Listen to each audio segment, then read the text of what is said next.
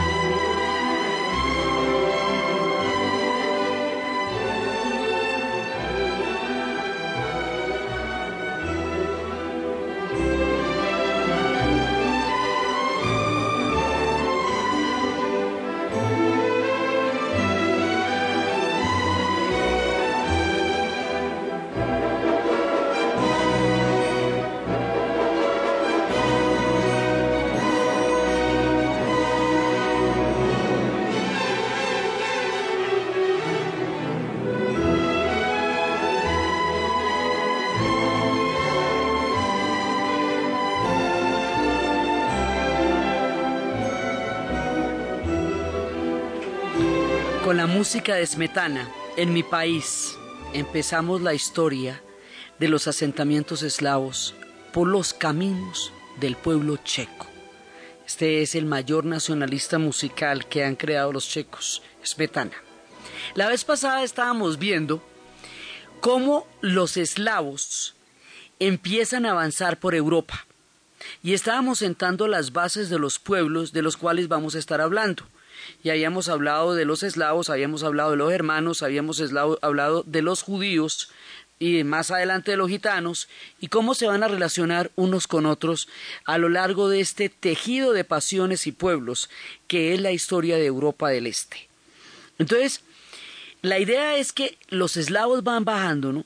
Y los que se hicieron al, al oeste son los polacos, checos, eslovacos. Los que se hicieron al este son los rusos, bielorrusos y ucranianos. Los que se hicieron al sur son los croatas, montenegrinos, serbios, macedonios, eslovacos, que son los yugoslavos o eslavos del sur. Esta es la totalidad de los pueblos eslavos en movimiento. Nuestra historia se ocupa de los eslavos occidentales o eslavos del oeste, checos, polacos, eslovacos. De los eslavos orientales ya hicimos la serie de Rusia y de los eslavos del sur hemos hablado en varias ocasiones precisamente a propósito de la gran guerra de Yugoslavia que estalló en el 92. Entonces resulta que estos que son el objetivo de nuestro trabajo, los eslavos del occidente o del norte, pero básicamente del occidente, tienen una particularidad Resulta que la caída del Imperio Romano fue tan cataclísmica, tan desestructurante en Occidente. Acordémonos que el Imperio Romano que cayó fue el de Occidente, no el de Oriente. Oriente, muy bien, gracias, divinamente, muy querido tú, es Bizancio. Y eso va a durar mil años más en la titinez absoluta y total. Entonces a ellos no les pasó nada lo que estamos contando en este pedazo de la historia, porque eso es un tema de Oriente. Es el imperio romano de Occidente el que cae. Cuando el imperio romano de Occidente cae, Europa queda desestructurada. El eje de poder central, que cohesionó durante cuatro siglos, dando fin a la antigüedad y el comienzo a otra era, acaba de hundirse. Y esto va a dejar tan despistados a los europeos que van a durar un pocotón de tiempo antes de volver a organizarse y ponerse de acuerdo para la foto y crear un orden mundial, un orden europeo, que les permita continuar su historia después de la caída del Imperio Romano. Es decir, se produce un bache. En ese bache, en ese punto desestructurante que sucede cuando cae el Imperio Romano, los germanos, que ocupaban una gran cantidad de territorios a las orillas del Imperio Romano, se meten dentro del Imperio Romano, se romanizan, se adoptan las costumbres de los romanos, la religión católica, porque ya en ese momento, desde, desde Constantino, ya era el imperio romano era católico y se mandaba desde el Papa, y entran dentro del círculo de esa Europa bajo la influencia de Roma una vez que Roma haya caído. Como los celtas y los germanos estaban en estos territorios mucho tiempo antes de la llegada de los eslavos, ellos ya habían logrado procesos de civilización bastante elaborados y lo van a completar con la toma del imperio romano una vez que éste cae. O sea, ya llevaban unos añitos de ventaja en términos de consolidar procesos grandes de civilización. Cuando esto pasa, y por donde se están bajando los germanos, es donde van a llegar los eslavos y se van a ir asentando. Los eslavos y los germanos son muy distintos. Los eslavos son pueblos agrícolas, con estructuras familiares muy, muy unidas que tienen, digamos, como una estructura clánica en la cual todos se ayudan los unos a los otros.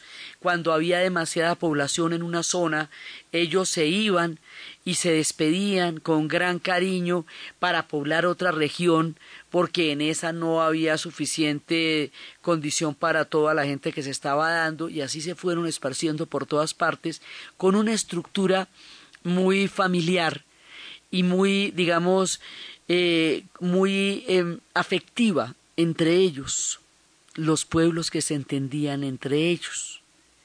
Ellos no eran guerreros originalmente y eran más bien pueblos que se asentaban con proyectos agrícolas donde había llanuras, donde había buenos pastos, climas más moderados, eh, lugares más bacanos. Y en esa vuelta llegaron hasta los Balcanes, así pues ya en, en el extremo sur. Entonces resulta que van avanzando los eslavos a medida que en la medida que los hermanos vayan dejando hueco, porque ellos también van para el sur, van para el lado de, Roma. Entonces eso permite que eventualmente una gran cantidad de zonas de, de la Europa se vayan a volver eslavas. Ellos se meten por entre un huequito en la Europa desarticulada después de la caída del imperio y al hacerlo le cambian toda la fase a Europa, cambian el carácter de Europa y e introducen una nueva influencia y una nueva manera totalmente distinta de habitar el mundo, con una lengua completamente diferente que es la lengua de los eslavos. Y este proceso es el que les permite lograr el asentamiento de una migración tan grande. Y esta dicha les dura hasta el momento en que los germanos se vuelvan y se consoliden y se articulen. Entonces, como los eslavos lo que eran era pueblos, digamos, pastoriles y pueblos agrícolas y pueblos ligados a la estructura de la tierra, y la estructura familiar, ese nivel de solidaridad y de, y de lazos tan fuertes que tienen entre ellos les permitía organizar asentamientos eh, eh, pacíficos y buenos pero no les daba para gobernar grandes territorios. A la hora de tener que gobernar grandes territorios, acudían siempre porque a pueblos que los pudieran defender o los pudieran liderar, y por eso es que las estructuras de poder de los eslavos se van a hacer con otros pueblos, que estábamos viendo la vez pasada como los rusos le piden el tema al favor a los varegos, o sea, a los vikingos, una rama vikinga de, de los varegos dirigida por un tipo que se llamaba Rus, que los gobierne, motivo por el cual ese país se llama Rusia.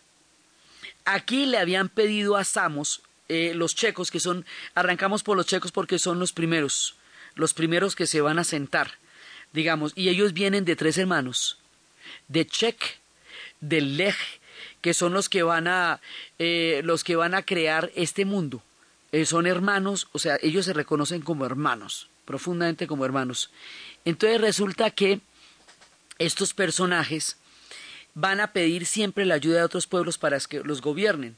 Y la vez pasada estábamos viendo cómo los checos le van a pedir a Samos en el año 614 que los gobierne una vez que él ha logrado derrotar una avanzada de los ávaros que venían a atacarlos. O sea, cuando se veían atacados por otros pueblos, le pedían a alguien que los gobernara y de esa manera ellos van a, florecer, pero siempre bajo los gobiernos de otros en un principio, para poderse consolidar.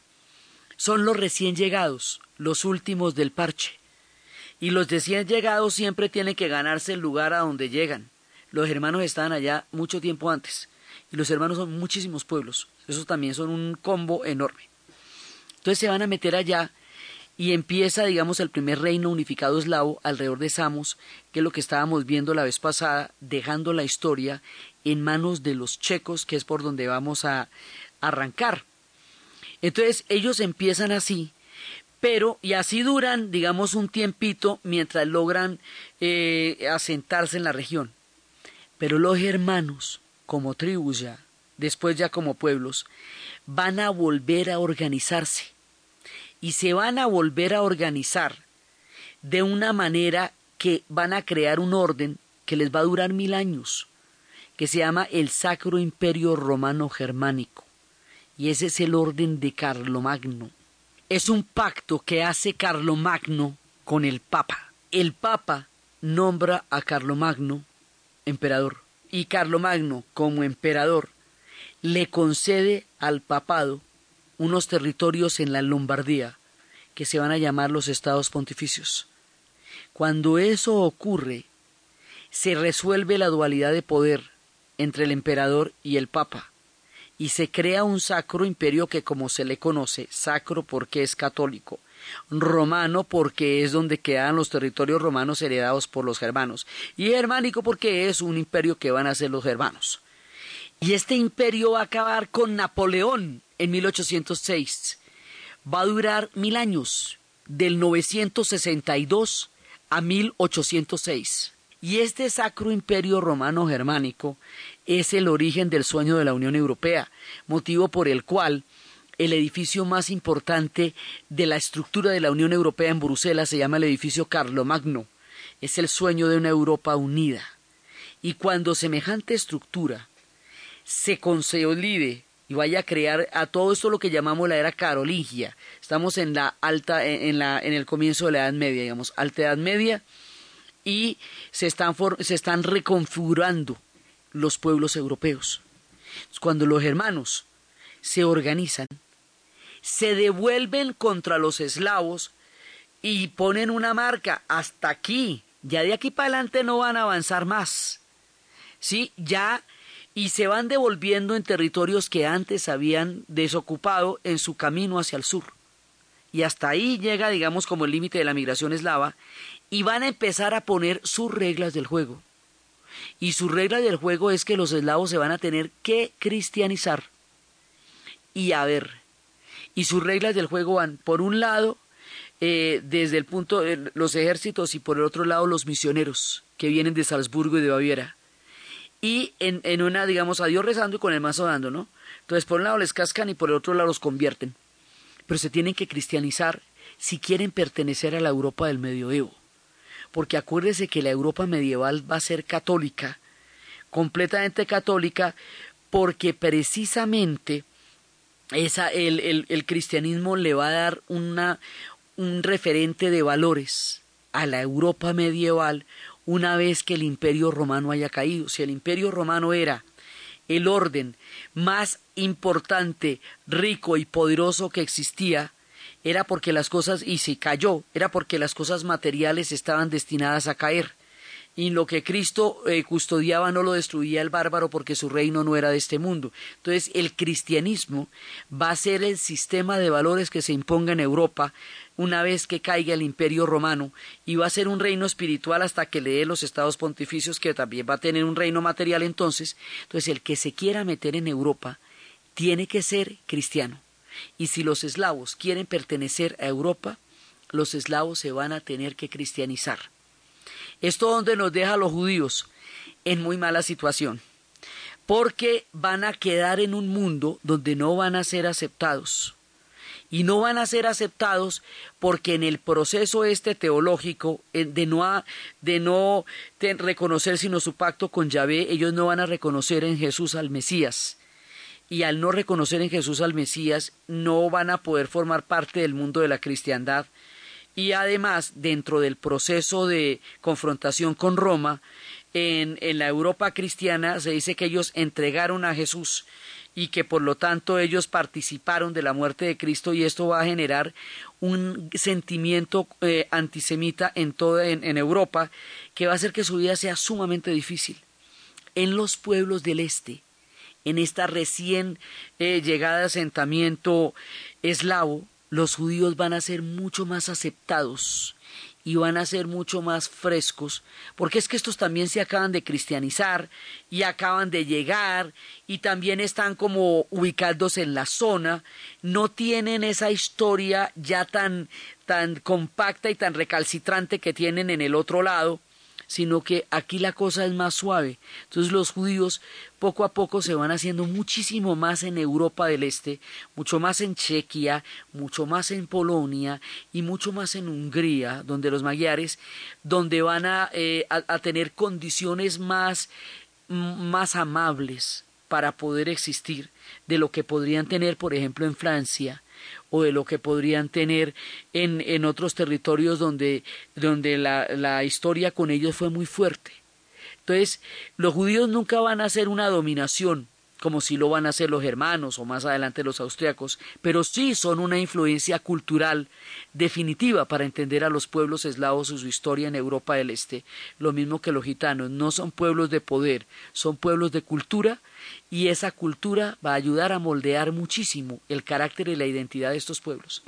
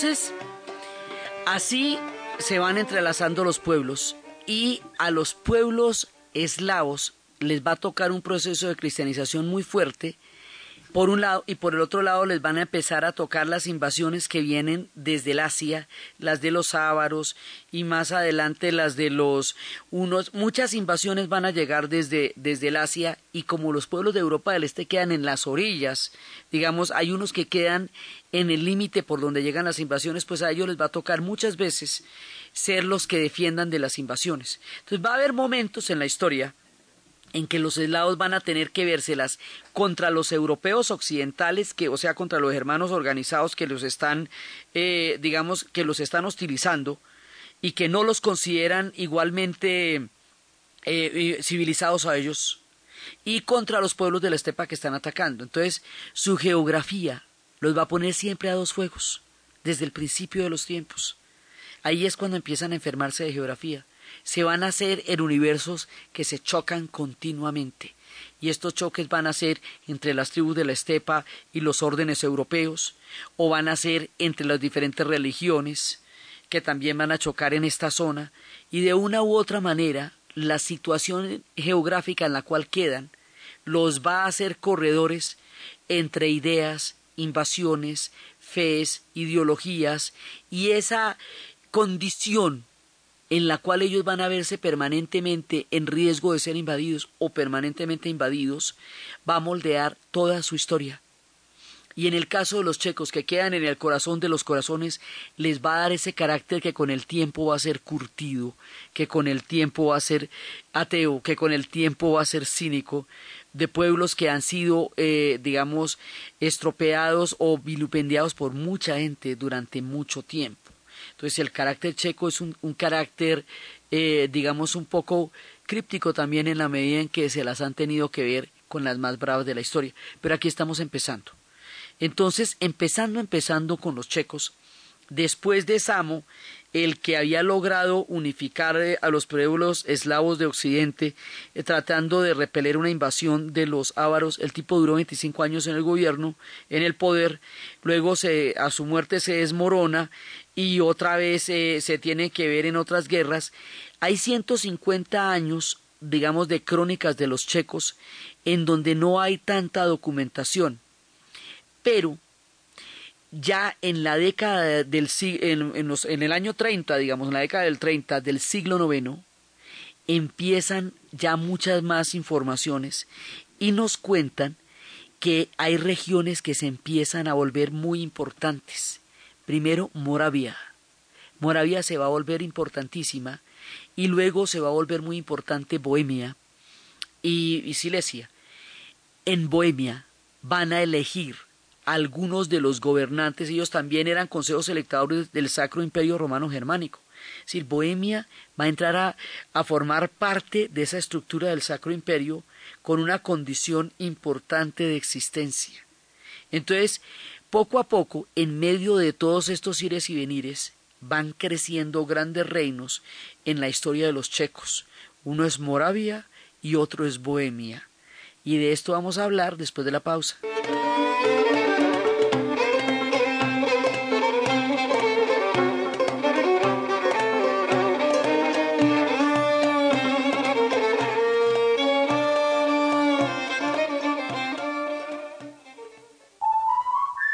Usted?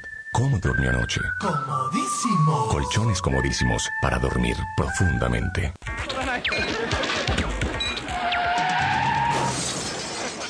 No te midas con tragos y mucho menos te atrevas a asumir riesgos cuando estás tomando.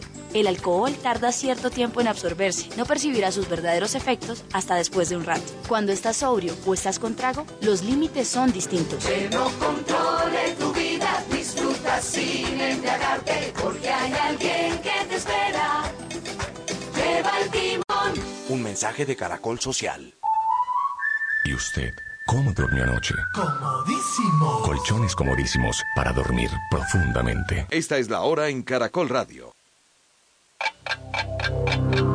En Caracol Radio.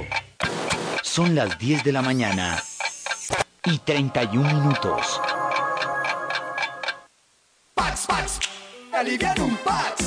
Congestionado, bien maluco. La cabeza se me explota. Necesito mejorar ya. Pax, Pax. Alivian un Pax. Tratamiento sintomático de resfriado común es un medicamento. No excede su consumo. Leer indicaciones y contraindicaciones. Si los síntomas persisten, consulta a su médico. Registro sanitario INVIMA 2009 M000970. Última hora Deportiva Caracol. Cuando restan cinco horas para terminar las 24 horas de Daytona, el equipo de Juan Pablo Montoya, bajo la conducción de Memo Rojas, marcha a esta hora en el segundo lugar de la prueba, mientras que el grupo de Gustavo el Tigrillo Yacamán abandonó la competencia por un daño en la suspensión. Y para la Superliga del Fútbol de Colombia, partido de vuelta esta tarde clásico Santa Fe Millonarios, los Cardenales anuncian un reestreno. Jonathan Melo. Tras dos años en el balompié de los Estados Unidos, el zaguero Carlos Valdés reaparecerá con Santa Fe esta tarde en el juego de ida ante Millonarios por el título de la Superliga. Y siempre, siempre me pongo retos a mí mismo. Hoy, hoy que tengo la oportunidad de estar acá, también quiero ser protagonista, quiero mantenerme en mi nivel, quiero, quiero jugar bien, quiero ser de los mejores y, y bueno, siempre de la mano de Dios y del trabajo esperamos que, que las cosas se den. El volante John Valencia también sería inicialista en la serie que ganan los Cardenales dos goles por uno. En el fútbol de Italia, en 73 minutos, Udinese le gana 1 por 0 al Siena. El gol del colombiano Luis Fernando Muriel en el primer tiempo. Más información en www.caracol.com.co y en Twitter, arroba caracoldeportes. ¡Estamos listos! Si piensas pasarte de vivo con licor, no se maneja mejor. Deja el carro y regresa en transporte público. Podrás recogerlo mañana. De eso no te arrepentirás y sí muy vivo estarás. Que no controle tu vida, disfruta sin embriagarte, porque hay alguien que te espera. Lleva el timón. Un mensaje de Caracol Social.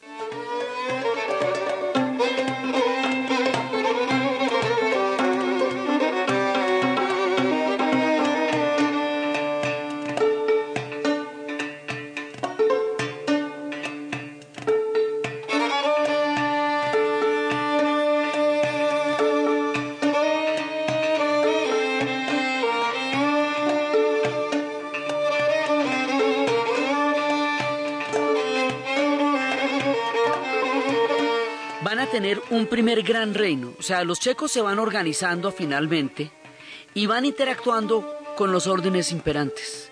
Van creando un primer gran reino que es el gran reino de Moravia. Y ese reino, digamos, es como su primera presencia ya consolidada en la historia. También el reino de Bohemia. El reino de Moravia va a tener eh, un, digamos, una, una etapa floreciente como hacia el año 833 y se van a unir a un territorio en la región de Nitra que es Eslovaquia del Sur. Y empiezan, digamos, como a consolidarse. Y aquí va a pasar una cosa sumamente importante. Ellos van a tener a, un gobernante que va a ser eh, Mogmir I, y luego va a haber otro sucesor, Mogmir II. Empiezan a crear unas dinastías que va a ser la de los presmiselitas.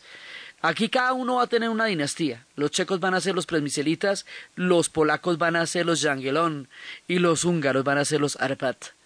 Entonces empiezan ya, digamos, a crear su historia y hay una cosa fundamental.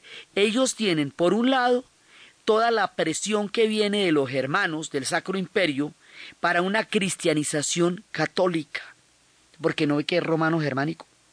Pero por el otro lado, en la Roma de Oriente, en la Roma bizantina, también hay otra forma de cristianismo. Y de ahí, del monte Athos de Grecia, van a llegar dos personajes que se llaman Cirilo y Metodio, nacidos en Salónica, y que llegaban del monte Athos y van a llegar a Moravia en el año 863, y van a empezar a crear la liturgia eslava.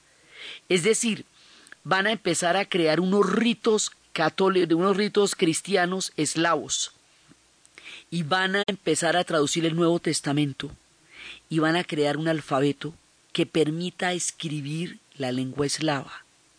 Ese alfabeto va a estar basado en el alfabeto griego, no en el latino. Super clave porque no ve que toda la influencia del Sacro Imperio es latina. Este es un alfabeto basado en el griego. ¿Y cómo lo hizo Cirilo? Pues se llama cirílico porque lo hizo Cirilo.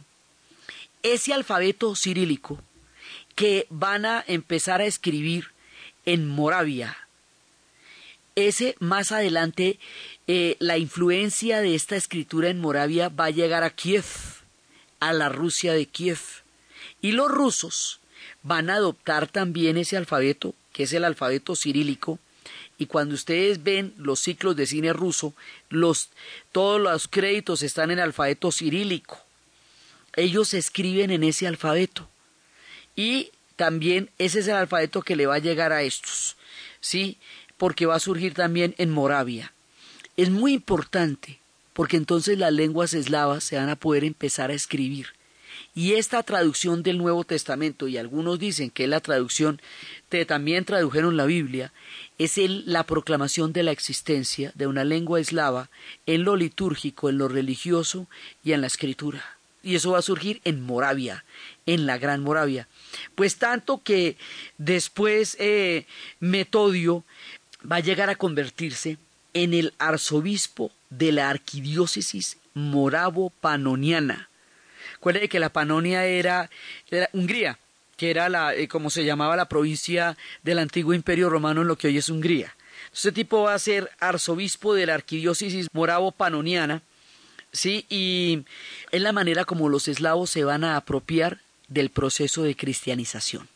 Y de aquí en adelante es una proclama de existencia súper importante la que va a pasar ahí, y los checos se van consolidando en reinos cada vez más importantes. Entonces el primero es la Gran Moravia, y después vendrán los tiempos de Bohemia, y Bohemia va a ser una de las regiones electoras del Sacro Imperio Romano Germánico.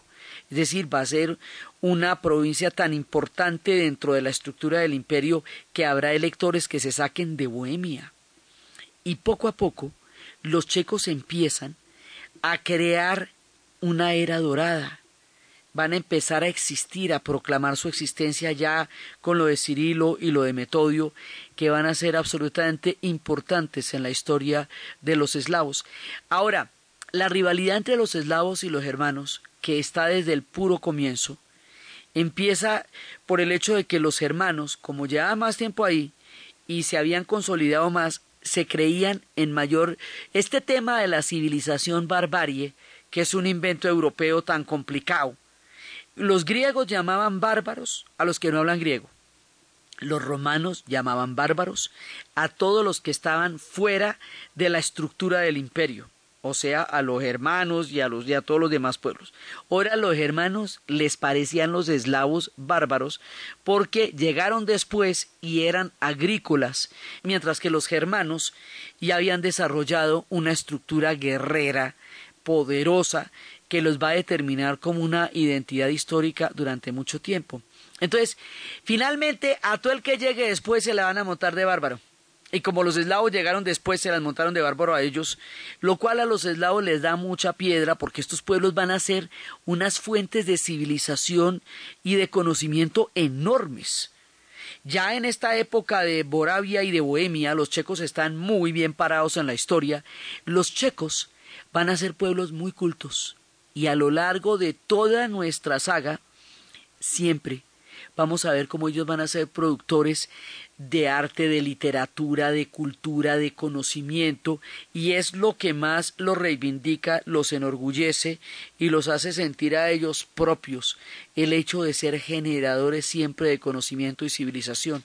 Entonces, tempranamente surgen en Moravia y luego en Bohemia y a la, digamos, bajo el, el reinado del Sacro Imperio. El Sacro Imperio Romano Germánico es considerado el primer Reich el segundo Reich va a ser la unificación del Estado alemán en la época de Bismarck a, finales del siglo XIX y el tercer Reich va a ser el de Hitler. Entonces, cuando se habla del tercer Reich es porque ha habido un Reich antes, que es la formación del Estado alemán, y otro primero que fue el Sacro Imperio Romano Germánico.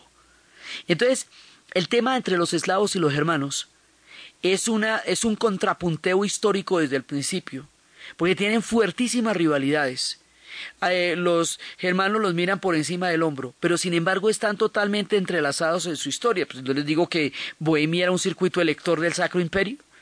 Entonces ahí hay unas relaciones de amor-odio terribles que en, en, ocasiones se pueden volver de un odio visceral que ya veremos y en otras ocasiones de una influencia importante en la medida en que ellos estaban dentro de los límites de la estructura del Sacro Imperio en cuanto al reino de Bohemia. Entonces, los checos empiezan a desarrollar una historia poderosa y empiezan a, a formarse como una civilización, ¿sí? Poco a poco y son los primeros en nuestra saga, por eso empezamos por ellos. Más adelante empieza, empezarán los polacos que también desde, desde el año 960 más o menos empiezan a contar su historia y que tienen su propio cuento. Entonces, aquí, en el centro del centro de Europa, surge la matriz de los pueblos checos y con ellos el, eh, digamos, la semilla de una gran cultura centroeuropea que después quedaría en el este, pero que en realidad es una cultura paralela y magnífica y que va a dar unos frutos absolutamente maravillosos con la maduración del tiempo y la historia.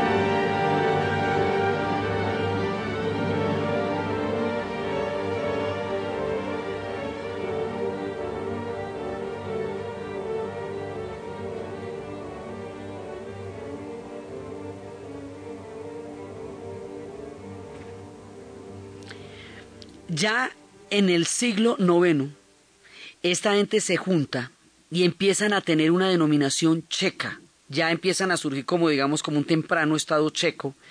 Checa por una, por una de las tribus eslavas que estaban allá y ellos se van a llamar Chesky. Chesky Krumlov, Chesky Buwasevich, todo lo que tiene que ver con ellos se van a llamar Chesky, que es digamos como un espíritu latino que viene de la antigua voz de Bohemia ¿sí? En la tradición latina, Bohemia se va a volver Chesky, un espíritu latino y se va a volver Bohemia. Y los Chesky son el primer estado que está conformado por Bohemia y Moravia. Eslovaquia no está aquí todavía. Eslovaquia era un pedacito que se juntó con, con Moravia, pero Eslovaquia tiene un destino mucho más ligado a Hungría. Y lo que nosotros llamamos Checoslovaquia va a ser es un surgimiento de un estado solamente después de la Primera Guerra Mundial, y hasta, y hasta la disolución de la Unión Soviética, pues hasta la caída de la cortina de hierro. Por ahora estamos en Bohemia y Moravia. Y aquí empieza a ver ya la etnia eslava, la lengua eslava, eh, y ellos empiezan a surgir como un estado medieval. Por eso es que Smetana nos está acompañando en nuestro relato y nos va a seguir acompañando porque él es el, digamos, como el, el, el la musa, la inspiración, el adalid de todo el nacionalismo checo. Entonces surge un Estado checo y digamos eh, entroniza el, nacimiento de su de la dinastía de los presmisalidas o presmiselitas que son los que los que van a estar con ellos y empiezan el príncipe presmitel que lo llamaban el labrador. Y ese se va a casar con una poetisa que se llama con una mujer profética sí y que se llama Libuse y empiezan a crear digamos toda la dinastía. Y van a fundar a una primera fortaleza, una primera fortaleza eh, que está en el actual sitio donde después va a florecer la, ciudad más hermosa de todas, que es en el castillo de Praga. Hasta ahorita es una fortaleza. Y luego esa fortaleza va a estar custodiada eh, en el río Moldava y va a llegar a convertirse en un centro comercial muy importante y luego en un centro político y luego en un centro cultural y poco a poco la historia va confluyendo hacia la creación de esta ciudad hermosa, maravillosa que es Praga. Ellos tienen una ciudad, una antigua, que es de la primera fundación desde la fortaleza, y una ciudad moderna que es del siglo XIV. Pero las dos ciudades y después van a ser eh, cuatro fortalezas y un día van a destruir las cuatro fortalezas porque van a darse cuenta que todos están de acuerdo y tienen esos elementos comunes. Ahí empezaremos a ver las, las sorprendentes eh, soluciones históricas y políticas que los checos van a tener que son muy originales. Entonces lo que empieza siendo una fortaleza en tiempos de una dinastía se va convirtiendo en un centro político y en un centro comercial y en un centro cultural, hasta llegar a ser la ciudad probablemente, y sin ninguna exageración, una de las ciudades más hermosas del planeta Tierra como se encuentra actualmente. Praga hiere de lo hermosa. De verdad es una ciudad descomunalmente bella, bella, bella, bella, bella que rivaliza con París cualquier día por la mañana en el momento que ustedes digan bella hasta la locura. Esa ciudad se va a ir convirtiendo poco a poco en la joya histórica, arquitectónica, cultural y musical que hoy es, y en torno a la cual va a gravitar el destino del pueblo checo de estos pueblos que se están asentando ya con una lengua, con una religión, con un alfabeto, con una dinastía, con un centro histórico, con una presencia en el mapa, y arrancan en toda la historia que los va a forjar entre la grandeza, el sufrimiento, el heroísmo, y todas las características dramáticas que los pueblos checos van a tener de aquí en adelante, pero ya con la fundación de Praga empiezan a habitarnos las leyendas, las historias maravillosas y ese orgullo fantástico que tienen de ellos de ser los dueños de semejante ciudad y los forjadores y herederos de semejante cultura.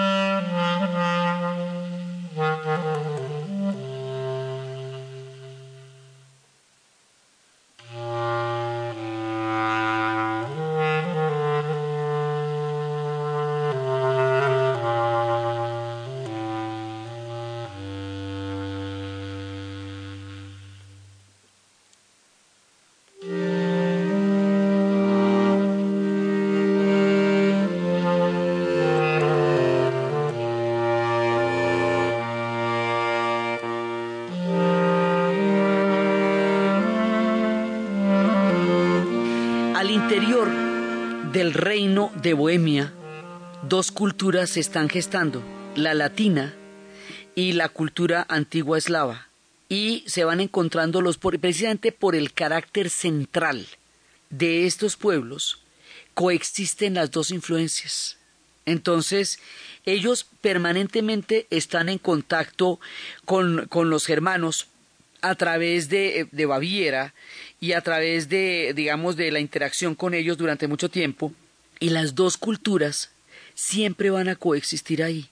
Poco a poco la eslava antigua empieza a disminuirse y la influencia germana se va a hacer más fuerte y más grande y esto va a desarrollar una serie de litigios entre ellos, va a haber historias de crímenes, una de las mujeres de la dinastía de los presbincelitas va a ser asesinada, lo cual va a generar conflictos profundos al interior de la dinastía. Ellos también, digamos, van a tener sus propias divisiones para llegar a forjar y todos estos crímenes y estas cosas eh, pasionales y tremendas van surgiendo alrededor del castillo de Praga, que en sí mismo es una fortaleza de la historia, la cosa más impresionante. Entonces van a asesinar a la princesa Ludmila, que después va a ser canonizada y va a ser un culto a ella, y, y todos los praguenses van a, a, visitarla a la iglesia de San Jorge, donde se, están los restos de esta mujer. Entonces empiezan en el seno de, las, de la dinastía presmicelita una cantidad de rivalidades y empieza el gobierno del príncipe Wenceslao, que es el hijo de Bratislav I, y empieza este soberano hacer un culto excepcional en su época, iba a continuar una política de expansión, iba a introducir un montón de cambios en la política exterior, y ese se distancia de Baviera y más bien se acerca hacia Sajonia y empieza a tener un, papel predominante en los territorios germanos. Iba a crear una vinculación en el templo de San Vito, en, la, en el castillo de Praga, en donde se va a hacer después la catedral gótica del, mismo nombre.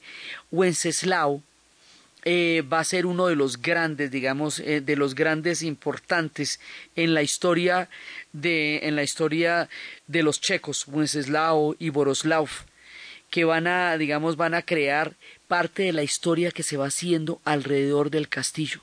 Wenceslao va a ser declarado después santo y se va a convertir en el símbolo del Estado checo y de su continuidad y de su ideal y va a ser un patrono y va a ser digamos uno de los grandes creadores y hoy por hoy la plaza de San Wenceslao por este personaje de los presmiselitas es la plaza donde los checos han visto ocurrir las historias más dramáticas de su modernidad, porque fue en la plaza de San Wenceslao donde ellos se reunieron en la época de la entrada de la invasión de los tanques rusos en el 68 para proclamar el drama de lo que para ellos significaba ser invadidos y fue allá donde se quemaron los estudiantes para protestar por la entrada de los tanques soviéticos y fue allá donde se reunieron el día que empezaron a rasgar la cortina de hierro en la revolución de terciopelo. Esa plaza de San Wenceslao es el ícono más importante de la historia política de Praga y se forma en estos primeros tiempos, cuando la dinastía de los presmiselitas va trayendo esta serie de gobernantes, uno de los cuales es este Wenceslao, que al ser canonizado se convierte en un símbolo del nacionalismo checo. El nacionalismo checo es muy importante, porque ¿cómo van a ser invadidos tantas veces? Y tanta gente les va a pasar por encima, ellos se van a aferrar a sus símbolos nacionales, con una fuerza y cada uno de ellos va a significar una huella profunda en el imaginario colectivo de los checos. Entonces, uno de ellos es Wenceslao, que después era San Wenceslao. Otro va a ser un tipo fantástico, el mejor de los checos, que va a ser Carlos IV el mejor de los checos, el hombre que les va a dar el esplendor, el mayor orgullo histórico. En el año 2000 hicieron una eh, encuesta de cuál era el mejor de los checos y llegaron a la conclusión de que el mejor de los checos va a ser Carlos IV. Pero Wenceslao es el primero de esta serie de los checos greatest hits, digamos, de las grandes estrellas del imaginario y el nacionalismo checo, que va a ser, fíjese que ellos están ya con una idea de, digamos, de nacionalismo en la mitad del medioevo. O sea, es muy temprana su noción de Estado y su noción de checos. Y sin embargo, van a tardar mucho tiempo porque luego vienen los imperios y empiezan a caerles unos encima de otros. Cada que les cae un imperio, se retarda la formación de un Estado nacional checo. Entonces, por eso es que ellos van a tener a todos estos héroes en la cabeza eh, como símbolos eh, eternos de fe y de esperanza en el proyecto de la nación checa, que desde comienzos de nuestra historia ya está bastante consolidada. Por eso en este programa nos acompaña Smetana, con su historia de En mi país.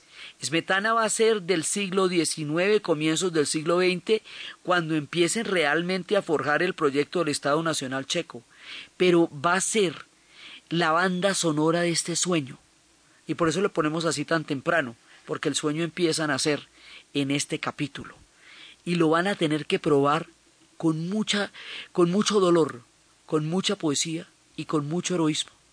La historia de Carlos IV, el mejor de los checos, el más bacán, el más bonito, del puente ese tan hermoso que tiene una cantidad de estatuas cuando uno va cruzando a través de él y que está sobre el Moldava, de las historias en que ellos se van enorgulleciendo de una exquisita y sofisticada tradición cultural que empiezan a desarrollar de su propia de su propio linaje y de su propia composición es lo que vamos a ver en el siguiente programa.